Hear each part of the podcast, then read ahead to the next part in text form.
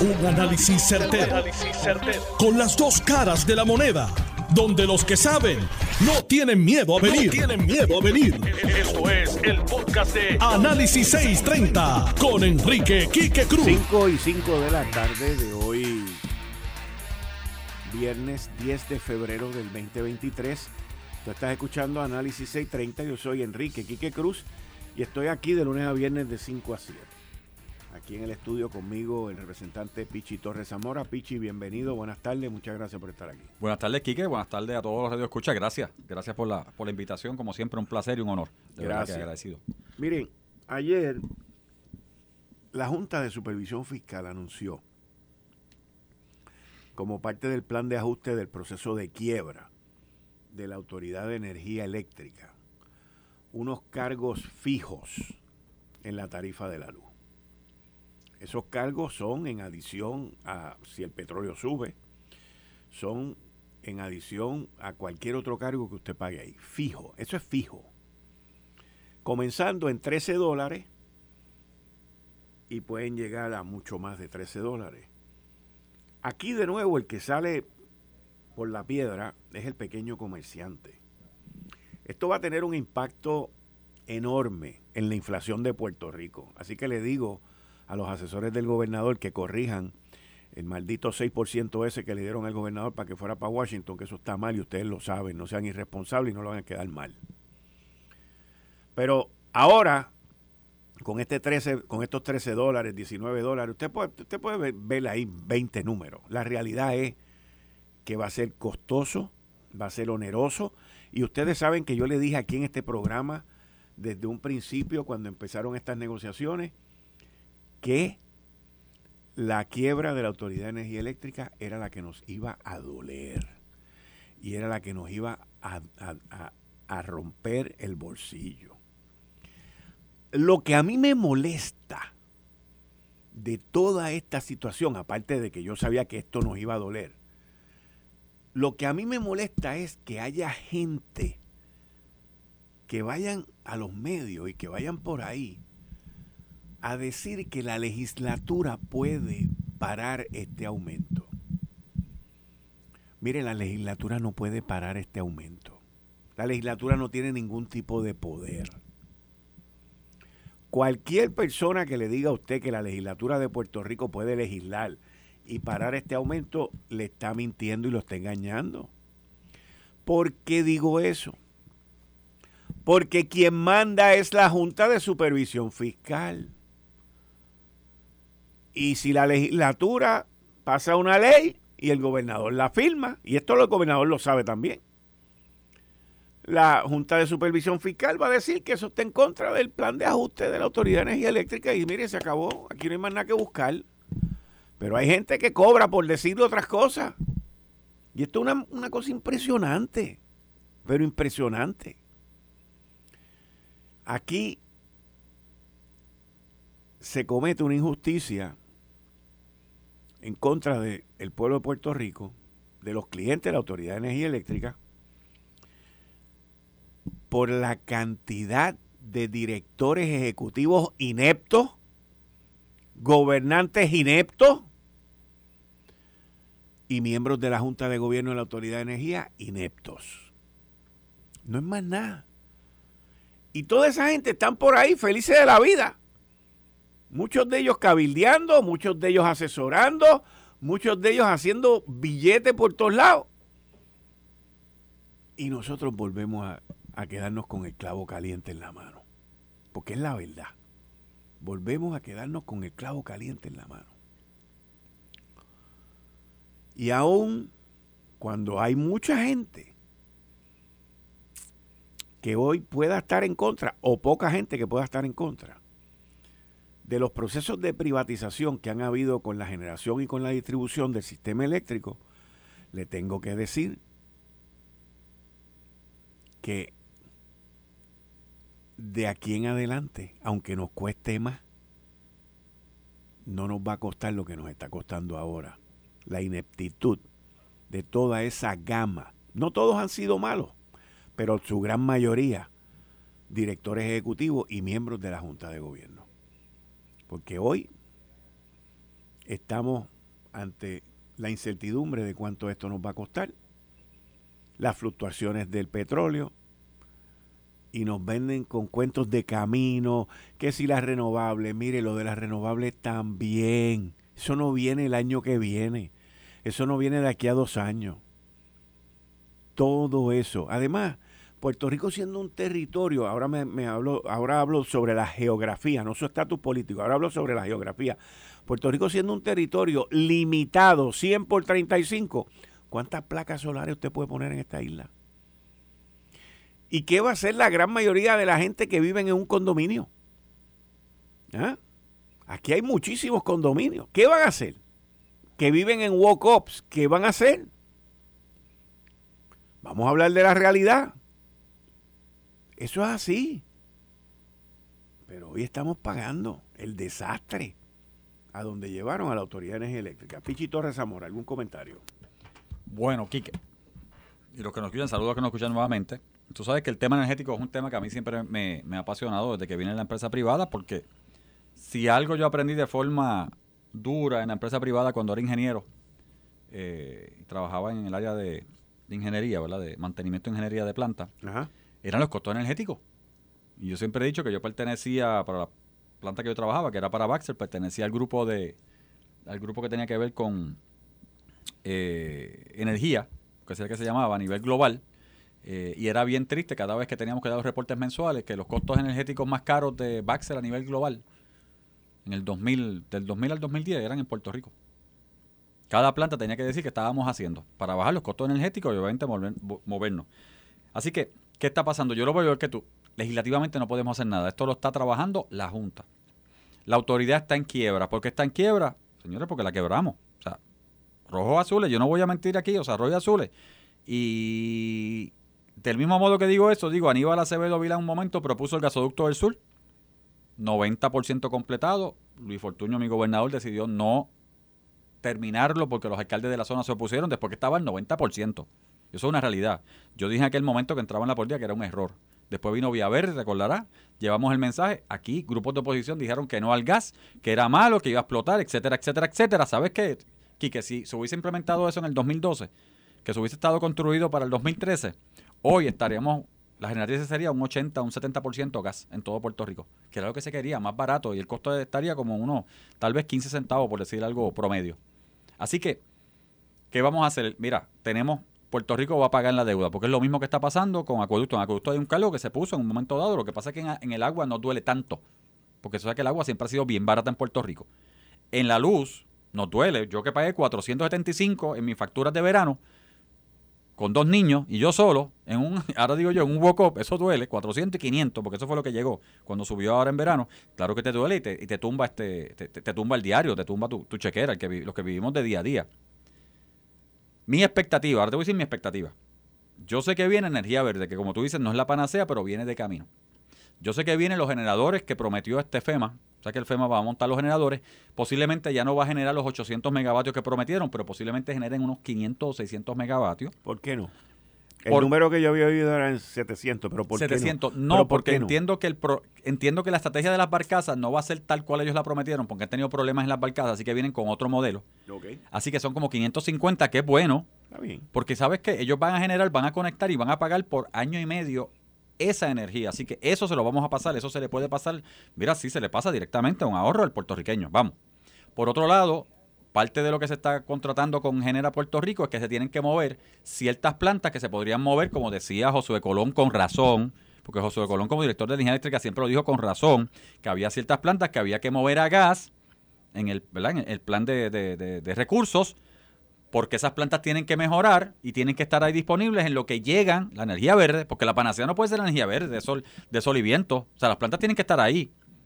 Así que eso viene por ahí. Te puedo adelantar que si no me equivoco, están negociando ahora mismo con unos grupos de APP para una planta, posible planta a futuro, y futuro es futuro de tres años de construcción posiblemente, de gas, que sea dual. Gas hidrógeno, que tú sabes que hidrógeno, de hecho, el presidente Biden, no sé si viste el mensaje, lo mencionó en su, le dio bien duro a lo que es este eh, hidrógeno como energía verde que tenemos disponible porque la sacamos de agua de mar, etcétera, y la podemos hidrolizar. Así que eso viene por ahí, serían unos, creo que son unos 350 mega que vas a tener. Así que si tienes 500 más 300, tienes 700, los que tienes ya de ecoeléctrica, los que tienes de, de, de, de, de AS, Guayama con carbón, que están a 5 o 7 centavos el kilovatio. Ahí es que mi expectativa es que, según, obviamente, no está escrito en piedra los 13 o los 19 dólares, porque no está escrito en piedra, son negociaciones.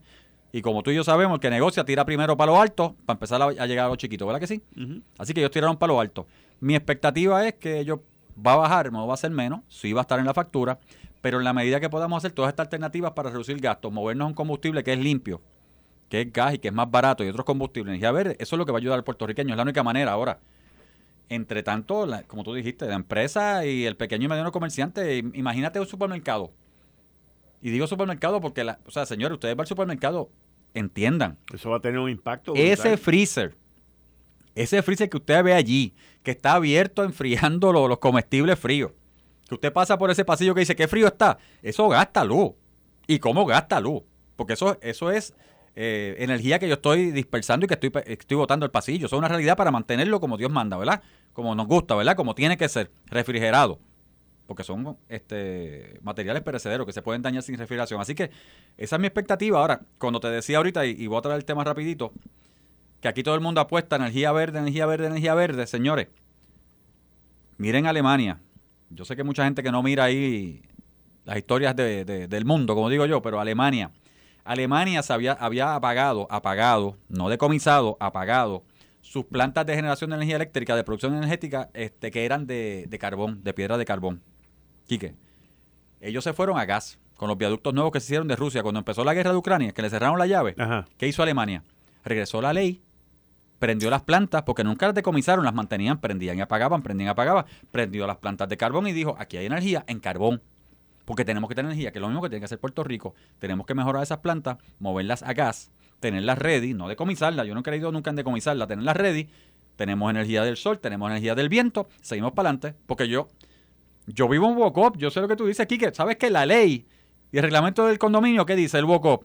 No estufa de gas, ¿verdad que no? No se puede. No se puede. No calentador de gas, ¿verdad que no se puede? No, tampoco. Así que yo estoy allí obligado a utilizar mi estufa eléctrica, mi calentador eléctrico y los aire acondicionados.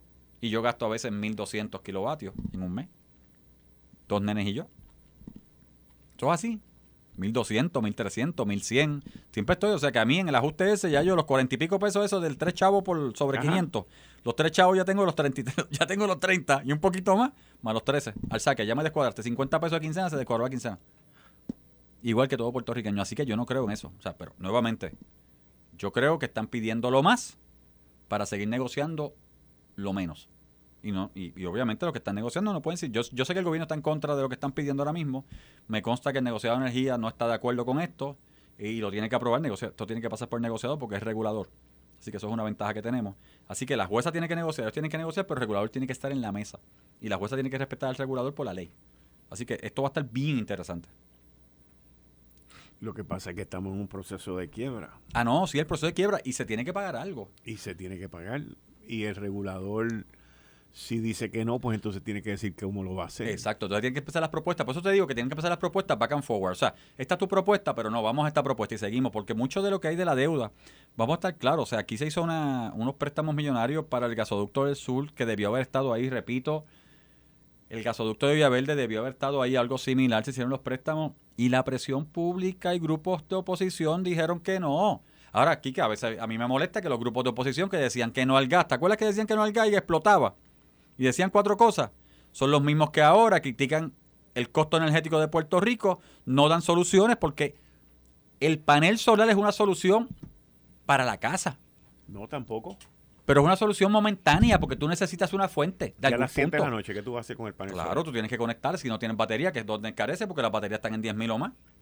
la marca que tú quieres está a 10.000 o más. Pero las baterías no duran 12 y horas. Y las baterías, exacto, y las baterías no son este, eternas. Así que ¿Qué tú tienes? Pues tienes que tener una fuente de energía, tienes que tener a Puerto Rico energizado. Entonces tú coges una planta de manufactura, las que tenemos en Puerto Rico, que ya apenas tienen 76 mil empleos, directo, que eso es lo que dicen los números, los, números del, del, DEC, de Desarrollo Económico. Eh, le impones esto, ¿qué vamos a hacer? Yo sé que hay plantas, o sea, te puedo decir, mira, el director de ingeniería de Bacaldí, de la planta de Bacaldí, trabajó conmigo, de hecho se reportó a mí, fue compañero de trabajo conmigo ahora es director de ingeniería y ellos están en una cogeneración completa que de hecho hace poco lo felicité en su cumpleaños y le dije, quiero verla. Me dijo, dime cuándo y te digo y vamos a verla. Y es cogeneración completa. Fueron de los primeros que instalaron molinos de viento. Molinos de viento y ahora van a cogeneración completa. Cooper Vision en Juana Díaz está en cogeneración ya, tiene un proyecto similar y parecido también. El director de ingeniería de allí trabajó conmigo, fue compañero de trabajo, después fue mi jefe. Y está, es uno de los directores de ingeniería que está trabajando allí en ese proyecto para cogenerar. Así que las plantas se están moviendo fuera. Eso es un problema también. Porque acuérdate que la manera que estas plantas se independicen, estas plantas que pagan, señores, pagan millones al mes en uso energético. Si ellos se van a cogeneración y generan su propia energía porque es más barata para ellos y más estable, son 3, 4 millones que no llegan a la autoridad, así que como son menos los que en los que vamos a repartir el bizcocho, ¿qué nos, qué nos pasa entonces? A nosotros nos suben la luz. A nosotros nos suben la luz porque hay, alguien hay que cobrárselo. Y yo de hecho, yo creo, a veces no entiendo por qué están negociando la Junta con los acreedores de energía eléctrica, porque ahora mismo lo que salió ayer, porque no he leído, los, de hecho, te estoy hablando por lo que he visto en la prensa, no he visto los papeles de ellos, que tú sabes que yo sé que tú y yo lo hacemos, que vemos exactamente lo que baja directamente de, negociaciones y de la Junta. Pero están hablando de eliminar el 50% de la deuda. O sea, estaríamos hablando del 50% de la deuda cuando en la deuda de bonos en Puerto Rico fue menos, porque nosotros pagamos menos a los bonistas de Puerto Rico en términos de los bonos asegurados. Así que yo creo que podemos hacer, o sea, yo creo que se puede negociar, pero nuevamente, yo de, la escuela que yo vengo, yo creo que tenemos que hacer la presión, tenemos que llevar el mensaje, seguir explicando y buscar alternativas. Esta, esto y, tú, acabas de traer un, un, segmento que todavía no ha sido, en inglés se dice address, pero no ha sido atendido eh, por parte de energía eléctrica, que tiene que ver con la pérdida de ingresos de parte de la Autoridad de Energía Eléctrica, que son la gente que se han ido desconectando. Y en los últimos años, a los últimos cinco años, eh, son muchas las compañías que se han ido desconectando. En línea telefónica tengo al senador Juan Zaragoza. Buenas tardes, senador, bienvenido, muchas gracias. Saludos, Quique, saludos y gracias a ti. Y, entonces después me haces el ajuste por, por los 20 minutos que no participé. está bien, está bien. Estoy aquí con Pichi Torres Zamora en sustitución de Ángel Toledo. Pichi, saludos. Saludos, senador, saludos siempre. Bueno, eh, senador Juan Zaragoza, ¿cómo ve usted este impacto en la factura sugerido por la Junta de Supervisión Fiscal?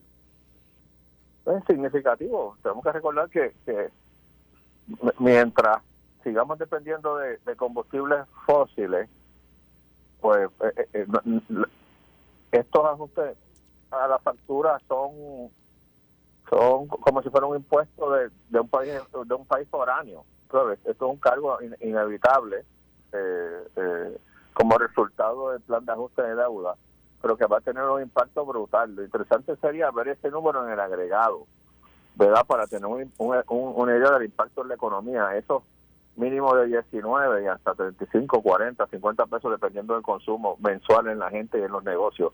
¿Cuánto significa en la economía? 2, 3, 4, 500 millones de pesos. Así sería más podríamos hacer una mejor evaluación, pero pero de que tiene un impacto significativo lo tiene, tanto a nivel individual como a nivel de los negocios que ya están pasándola bastante difícil. Eh, y, eso es con un ajuste de 50 aproximadamente de 50% de la deuda. este si fuera un ajuste menor pues el cargo sería más alto este pero una, una situación bastante complicada bastante complicada, porque el que nos representa ante el tribunal en la Junta, eh, eh, la Junta por momentos había dado como que avisos de que se iba tal vez a, a, impugnar algo de la deuda en el sentido de que había establecido que algunos de esos bonistas no, no tenían mucho colateral aquí envuelto, no podían acceder al colateral. Este, pero pero contestando a tu pregunta aquí que duro duro sería interesante ver el el, el, monto agregado a, nivel residencial cuánto significa eso anualmente dos tres cuatrocientos millones y a nivel comercial también para tener un, para, para para poder tener una idea para que los economistas nos puedan decir cuál es el impacto en la economía ahora está también la parte de la pérdida de los ingresos por parte de la Autoridad de Energía Eléctrica con la gente que se ha ido desconectando, las empresas, las manufacturas. Lo más ridículo de todo esto es que nosotros, en un contrato firmado por la Autoridad de Energía Eléctrica, eh, bajo la administración pasada, le dimos los, los beneficios, le dimos la distribución del gas natural a New Fortress. Eh, se les está pagando por cinco años 1.500 millones de dólares. Eh, pagos en la construcción de ese muelle para vendernos a nosotros. Pero la peor parte de ese negocio es la que voy a mencionar ahora. Que ese muelle le permite a New Fortress eh, venderle gas natural a la empresa privada que va a terminar desconectándose de la Autoridad de Energía Eléctrica. Tengo que ir a una pausa y al regreso hablamos sobre, sobre esa ventaja para New Fortress, desventaja para nosotros aquí en Análisis 630. Yo soy Enrique Quique Cruz, vía telefónica tengo al senador Juan Zaragoza y a Pichi Torres Zamora, el representante Pichi Torres Zamora, en sustitución del licenciado Ángel Toledo. Voy a una pausa, regreso. Eh, estás escuchando el podcast de Noti1. Análisis 630 con Enrique Quique Cruz. De regreso aquí en Análisis 630. Yo soy Enrique Quique Cruz y estoy aquí de lunes a viernes de 5 a 7 hoy con el senador Juan Zaragoza y el representante Pichi Torres Zamora. Eh, senador, la pérdida, y, yo creo que eso no está siendo contemplado ahora mismo, la pérdida de clientes, la pérdida de ingresos eh, por parte de la Autoridad de Energía Eléctrica, que la, ya llevan años haciéndolo, eh, y cómo eso pues va a influenciar o a impactar, es la palabra, impactar el costo de energético para, para la gente que están en las casas. Le pregunto. Sí, así, mismo es. Todos estos planes de ajuste de deuda del gobierno central de energía eléctrica se, apoyan en unas proyecciones de flujo de efectivo, de cash flow, ¿verdad? En el caso de energía eléctrica, el cash que va a generar esa operación. Estas proyecciones pues tienen unas variables positivas y unas negativas. Eh, eh, es de todos conocido, Puerto Rico eh, los pasados 25 años se ha desindustrializado.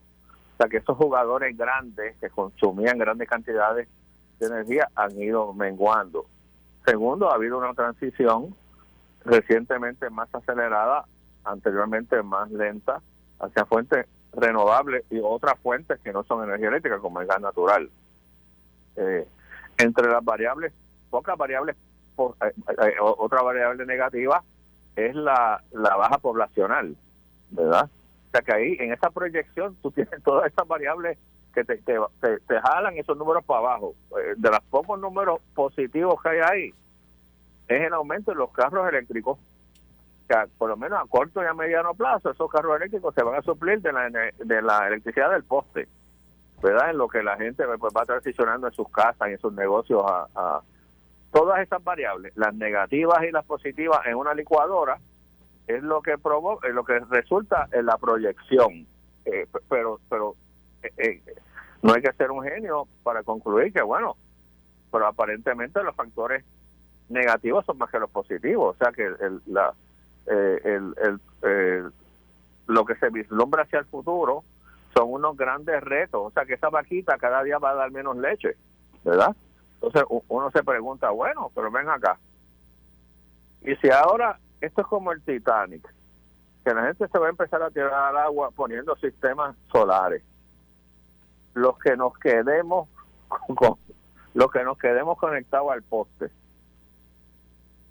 vamos a estar cada día peor porque porque es que los más dos son cuatro.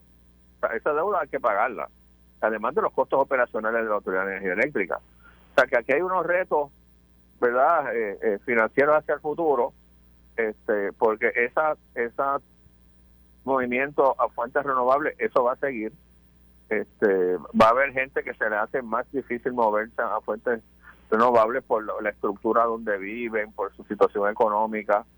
Y eso pues hay que tener cuidado porque que no vayan a acabar cargando con el muerto, ¿verdad? Pichi. Sí, mira, si están en la cabina estamos hablando el mismo el mismo idioma. Sea, el bizcocho se va, va a ser menos, hay que dividir el bizcocho entre menos personas, lo cual va, podría ser unos aumentos, ¿verdad? Este, el número podría ser mayor en términos de costo, pero yo, nuevamente, yo creo que, que yo creo, yo no quiero, bueno, yo no soy de los que ve la copa media vacía, la veo media llena. Yo soy siempre optimista.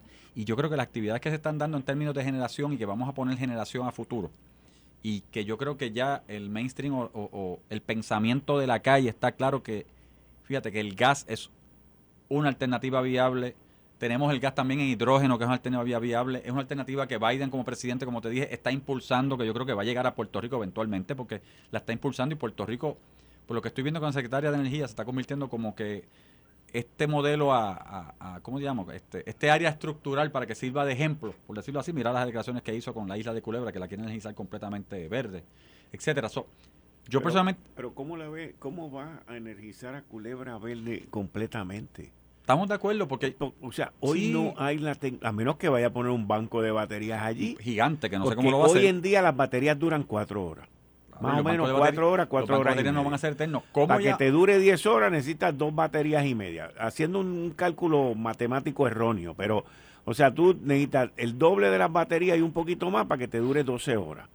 ¿Qué vamos a hacer cuando la cosa oscurezca? Porque lo que pasa es que, que en la mentalidad de estas personas, y con los que venimos de la industria, está el crédito verde. Ellos piensan en hacer verde. Mira, podría fácilmente yo estar pensando en que yo voy a estar generando con turbina, voy a, aero, Con, con molino, voy a estar generando con placas solares, eh, farm, solar farms que llaman, etcétera, etcétera, etcétera, para la ciudad, ¿verdad? Para lo que es el pueblo de Culebra, por decirlo así, y para el grid.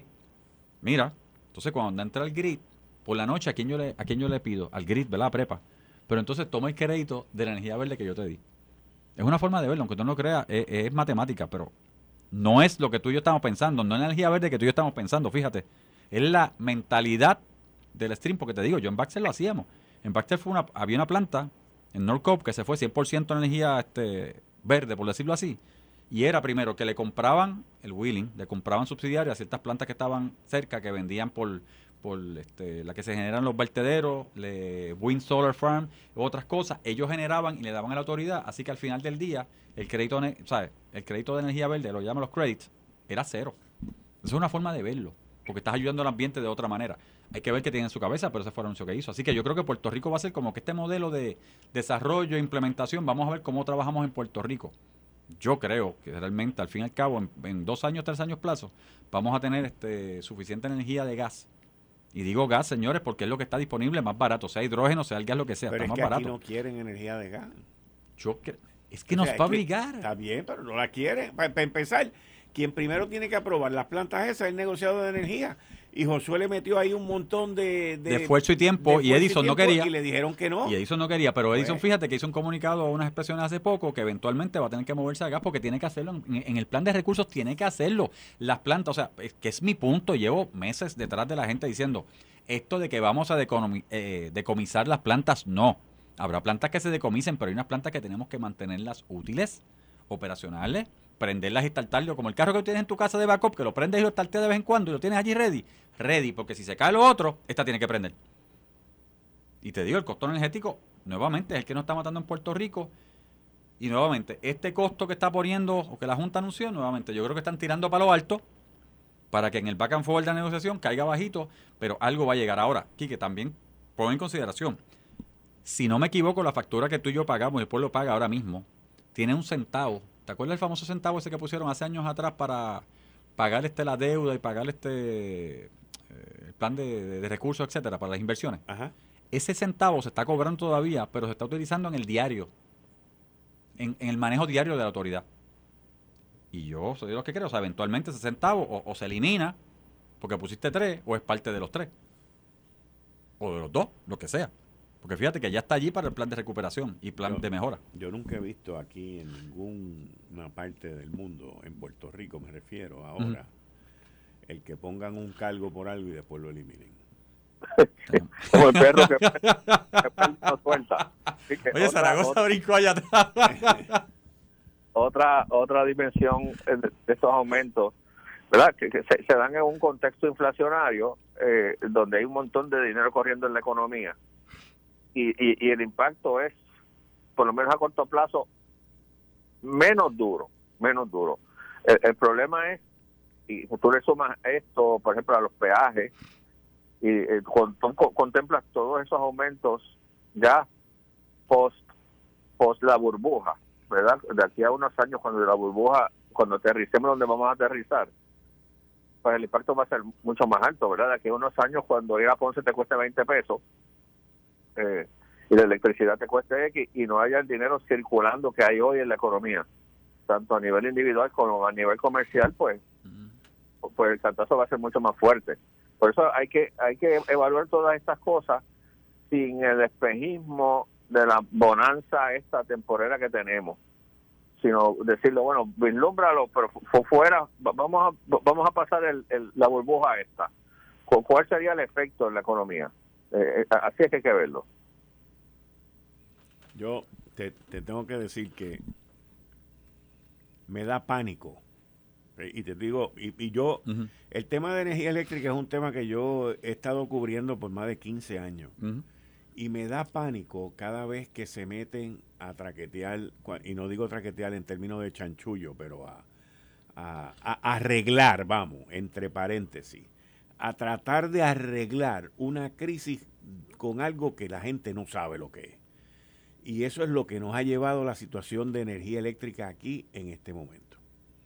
Es lo que nos ha llevado a la quiebra, es lo que nos ha llevado a todo. Y en, o sea, yo oigo gente, y no lo digo por, por lo de Pichi Torres Zamora, no lo digo por él en específico, lo digo por gente que nos dice como que si el hidrógeno fuera una cosa que yo puedo ir allá a Home Depot y comprarlo. Ah, no. Y es, una, y es una, y es una es una tecnología que todavía no se está usando. ¿Se está usando o no se está usando? No, es una tecnología que se está elaborando ahora mismo, es ciertamente elaborando.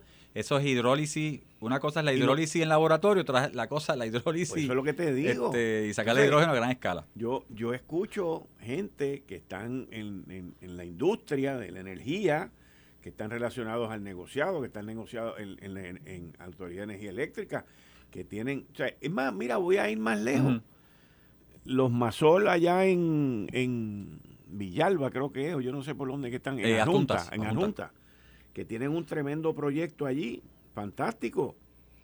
Pero mi hermano, Puerto Rico no son 300 o 1000 casas. Mi punto. O sea, esto es más grande que eso. Aquí hay, aquí hay negocios, aquí hay industrias, aquí hay establecimientos. Te voy a dar un ejemplo. Le voy a dar un ejemplo a ustedes dos. Le voy a dar un ejemplo. Mira, el ejemplo más sencillo. ¿Qué van a hacer los hoteles? ¿Qué van a hacer los hoteles? Bueno, pueden forrar el techo de placa y no le da. Pues no, no le da ni para un piso. Exacto. No es no es ahí. Sí, así. No le da ni para un piso. O sea, entonces, ¿qué, vamos, ¿qué van a hacer los hoteles? Te voy a dar otro ejemplo. Que ahora están bien jorobados. ¿Qué van a hacer los hospitales?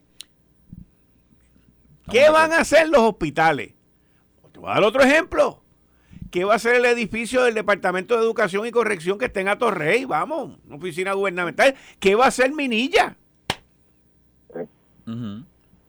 Entonces, y, y, esos últimos dos ejemplos que di, lamentablemente, son entidades y edificios gubernamentales que consumen un montón de luz y no la pagan. Porque eso es lo otro. No la pagan.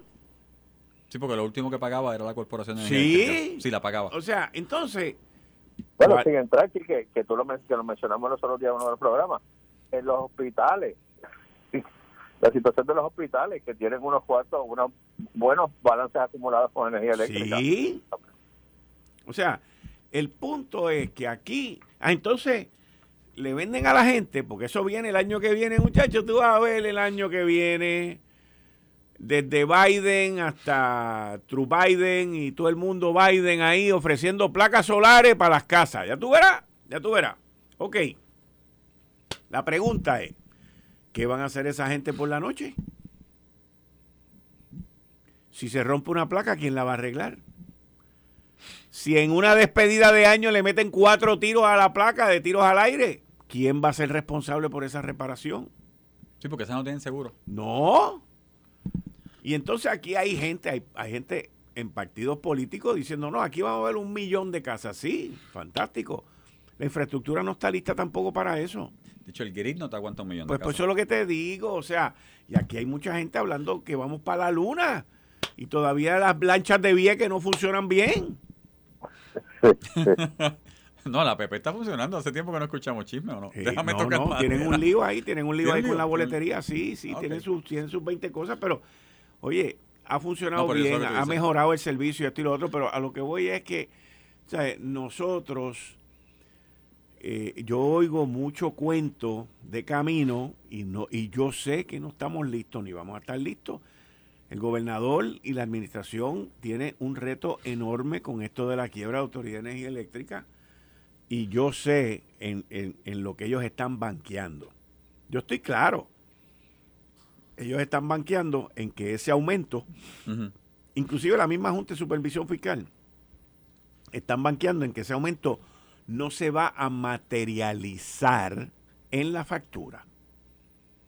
Porque se supone que entren las ah, picking units federales, el offset de lo otro entren las picking units federales y esa entrada que los federales van a pagar por el, por el combustible, por un año y medio, dos años, lo que sea, pues eso eh, inclusive va a haber gente que va a recibir un alivio en lo que se dan las en plantas, lo que se dan las plantas y todo ese tipo de cosas. Pues ese es, ese es el, el, el juego intermedio que la administración de Pedro Pierluisi está contando para evitar el impacto de lo que se anunció ayer. Y estoy seguro que la Junta de Supervisión Fiscal también. Pero el problema es, por ejemplo, que ahora tú me acabas de mencionar, Pichito Rezamora, que en vez de ser 700 megavatios van a ser 500. 500 y pico. pues, eso es un dron que vamos a dejar de, de, de nosotros recibir que es un crédito que no lo vamos a recibir. Estamos hablando de 200 megavatios. Claro, porque si llegaba a 200 megavatios son 200 megavatios. Correcto. Entonces, cuando tú consumes en el pico de las 9 de la noche, creo que es que hay, eh, cuando por ejemplo, en estos días que estamos con frito, no tanto, pero en un día caluroso tú llegas a 3100 megavatios. Paps, cuando tiras los ¿Ok? Por la noche. Sí. Pero el, 500 megavatios, 500 megavatios, eh, de 3100 megavatios, pues es más o menos como una sexta parte. Pero 500 megavatios de, de pero 700 megavatios de 3000 megavatios son casi una cuarta parte. Sumarle que tenemos ya los 400 y pico de, pues eléctrica que son baratos y los 400 y pico de ese que son baratos. Ah, no, y en la ley también está que la de carbón hay que eliminarla y ah. cerrarla y clausurarla. Yo le voté en contra de la ley por eso. Pues, ¿Y qué van a hacer? Y cuando venga eso, esa esa lo produce, creo que es a 8 chavos, una cosa chavos, 6, 7 chavos. ¿Y, qué van a hacer cuando saquen eso? Ah, porque todo se junta, by the way, todo se junta. mira, yo impulsé la ley el, marco regulatorio que está corriendo, yo ayudé a impulsarlo. Quique, y cuando esa noche en el comité de conferencia me dijeron que habían accedido a poner en la ley principal energética de Puerto Rico una línea que dijera no al carbón. Yo dije, pues le voto en contra porque hasta donde yo sé, el marco energético te vislumbra y te evalúa todas las posibles fuentes energéticas. Todas, incluyendo nuclear si quieres. Porque es una fuente energética. Ah, en otras leyes tú dices, no quiero esto, como en Puerto Rico, que hay una ley que dice, no a energía nuclear. Entonces meten lo del carbón, piedra de carbón, porque obviamente aquí siempre llevan el mensaje equivocado, piedra de carbón, que no es lo mismo que carbón, que lo conocemos, entonces lo metieron en la ley, pues yo le voté en contra.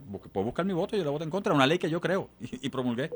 Y se lo dije a Larry en ese momento con mucho respeto y vicepresidente del Senado dije, yo estoy en, y no es que de esto, estoy en contra, yo sé, la, yo, yo, sé los reclamos de las comunidades de Peñuela, yo sé los reclamos de las comunidades de Salinas, yo sé los reclamos de las comunidades de Guayama, pero en la ley, en el marco legal energético de Puerto Rico, tú no puedes decir, esto no es opción, lo dices en otra ley. Y eso sí, eso viene para ahora por el 20, 20 y pico. Zaragoza, eh, eh, tú ya cerraron las candidaturas para la presidencia del Partido Popular Democrático durante el día de hoy, ¿verdad? Sí, para, para todas, sí. Para todas, sí. Eh, ¿se, queda, ¿Se quedaron los, los tres que estaban para la presidencia? Sí, se quedaron esos tres. Ok. ¿Tú, ¿Tú vas a apoyar a alguno de esos tres o tú te vas a mantener al margen? Sí, yo voy a apoyar a uno de los tres, pues, pues, pero pasa que estoy pendiente escuchando, a ver qué, qué, qué traen. Ok.